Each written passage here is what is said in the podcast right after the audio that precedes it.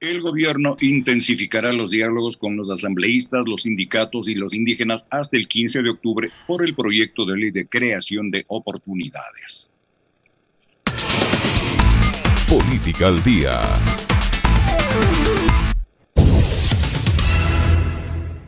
El gobierno intensifica los diálogos con diferentes actores políticos y sociales desde estas semanas del 15 de octubre y la principal motivación es explicar el proyecto de ley de creación de oportunidades que el presidente Guillermo Lazo entregó a la presidenta de la Asamblea Nacional, Guadalupe Llori, el viernes pasado.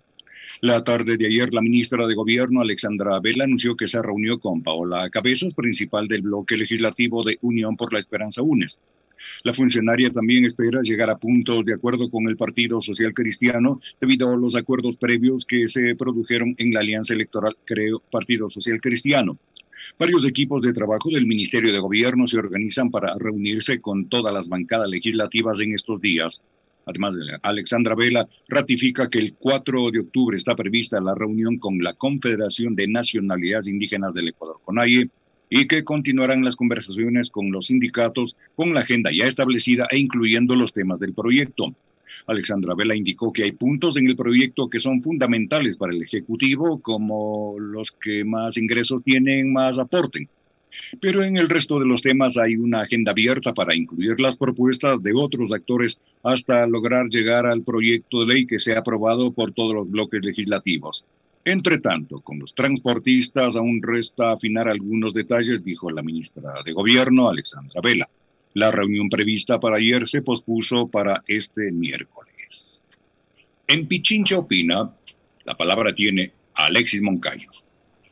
Gracias, profe. Siete de la mañana con ocho minutos. Bien, estamos a la expectativa primero de, saber cuándo eh, será que el Consejo de Administración Legislativa se siente a resolver este tema en particular, porque de lo que hemos visto, yo ayer les mencionaba que el CAL iba a sesionar esta mañana, o esta tarde, perdón, hoy a las 15 horas en la ciudad de Ibarra, a propósito de las festividades de la Ciudad Blanca, en la provincia de Imbabura, pero tengo entendido que en el orden del día de la sesión de hoy no se incluye la, el tratamiento de, de esta propuesta de ley, es decir, que, que el CAL lo califique y digamos, lo que tiene que hacer el CAL es más bien una cuestión estrictamente administrativa, a partir también de, digamos, lo que contenga el informe de la unidad de técnica legislativa, ¿no? Entonces, si no hay ningún impedimento, eh, no de carácter, digamos, del contenido de la ley como tal, porque no está para eso el CAL, sino si el envío de la ley cumple con todos los requisitos que determina la ley orgánica de la función legislativa, pues el CAL lo único que tiene que hacer es calificar el documento, el proyecto, y remitirlo a una de las comisiones, que como les decía ayer, intuíamos podía ser o la Comisión de Régimen Económico y Tributario, que esté en manos de una legisladora de Pachacutic, o la Comisión de Desarrollo Económico, que está en manos de Daniel Pontón, el hijo del el abogado Álvaro Novoa, y que podría ser, digamos, una posibilidad más viable, sobre todo tomando en cuenta que a, eh, Novoa, eh, perdón, Novoa Asín es el hijo de Álvaro Novoa, eh, tiene, digamos, la orientación de ser hijo de un empresario, probablemente tener la misma visión económica y política que el gobierno de Creo y del presidente Lazo. Y de vicepresidenta de esa Comisión de Desarrollo Económico está la señora Vilma Andrade, que ya hemos visto y ayer con ustedes dábamos lectura a varios tweets de la señora Vilma Andrade, del señor Dalton Basigalupo, dos integrantes de la bancada de la todavía llamada izquierda democrática, eh, apoyando, digamos, el, el, contenido del proyecto y diciendo que no había ningún tipo de impedimento para que éste pueda y deba ser tramitado y tratado por la Asamblea Nacional. Eh, estamos todavía, insisto, con la expectativa, tengo entendido, eh, y así dice la ley, que cinco días después de la presentación del proyecto, este tiene que ser calificado por el CAL, es decir que ese plazo me parece que viene a vencer el día de mañana. Entonces creo que tiene hasta mañana el CAL para, para poder calificarlo.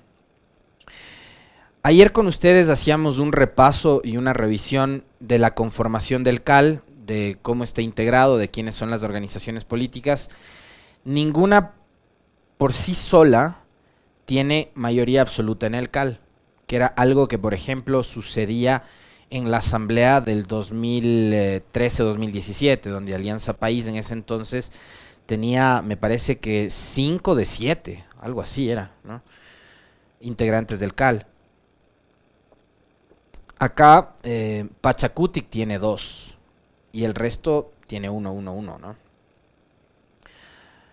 Antes, perdón, la ID también tenía dos. Tenía a la señora Bella Jiménez y a la señora Moreira.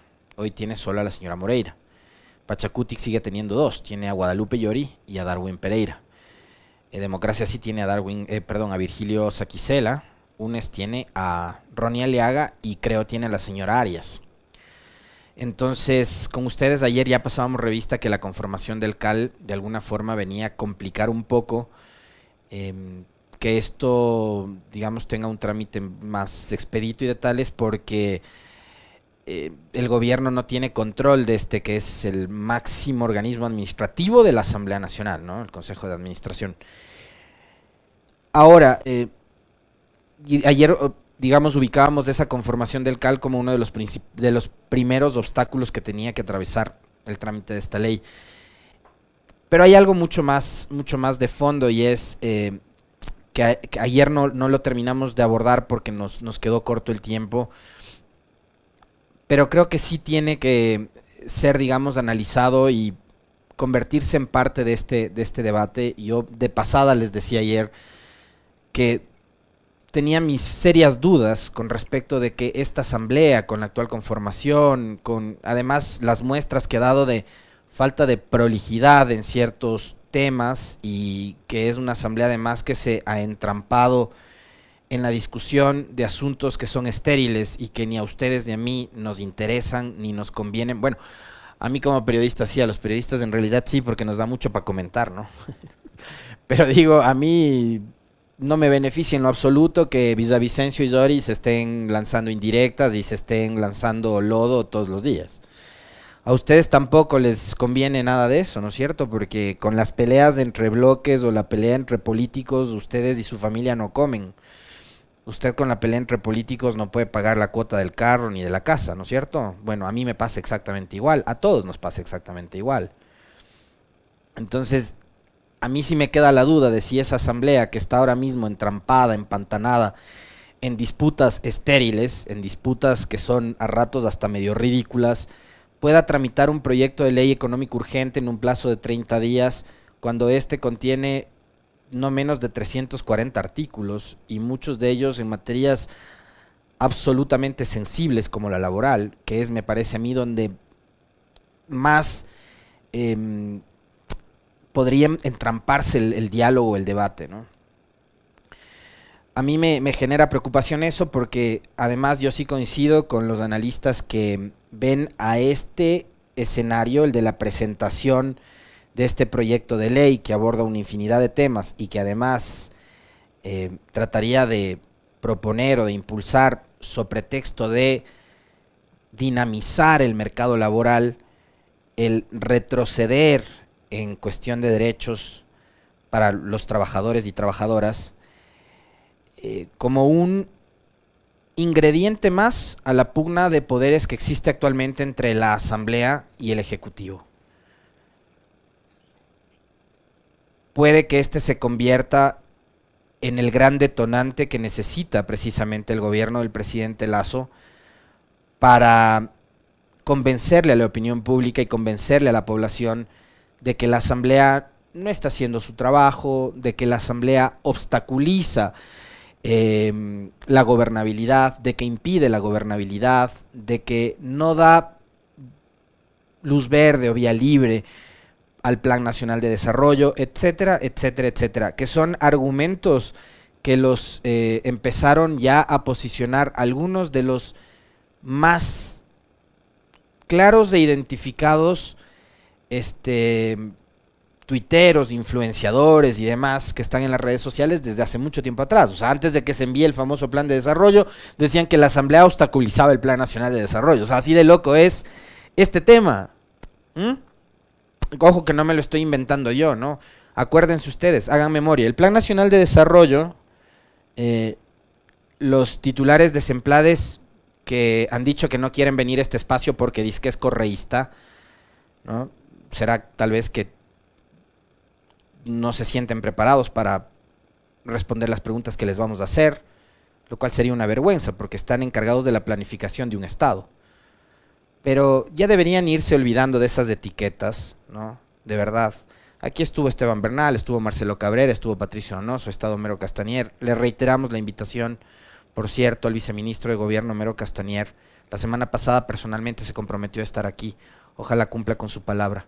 Eh, y ojalá el, ministro de Trabajo también, Patricio Donoso, eh, pueda leer los mensajes que le hemos enviado para reiterarle la invitación cordial, amable, para mantener un diálogo con el mismo tono cordial y amable con el que mantuvimos la última vez. Entonces, a los señores desempleados no tengan miedo. Es más, vayan a otros medios también, no solo a este, pero vayan.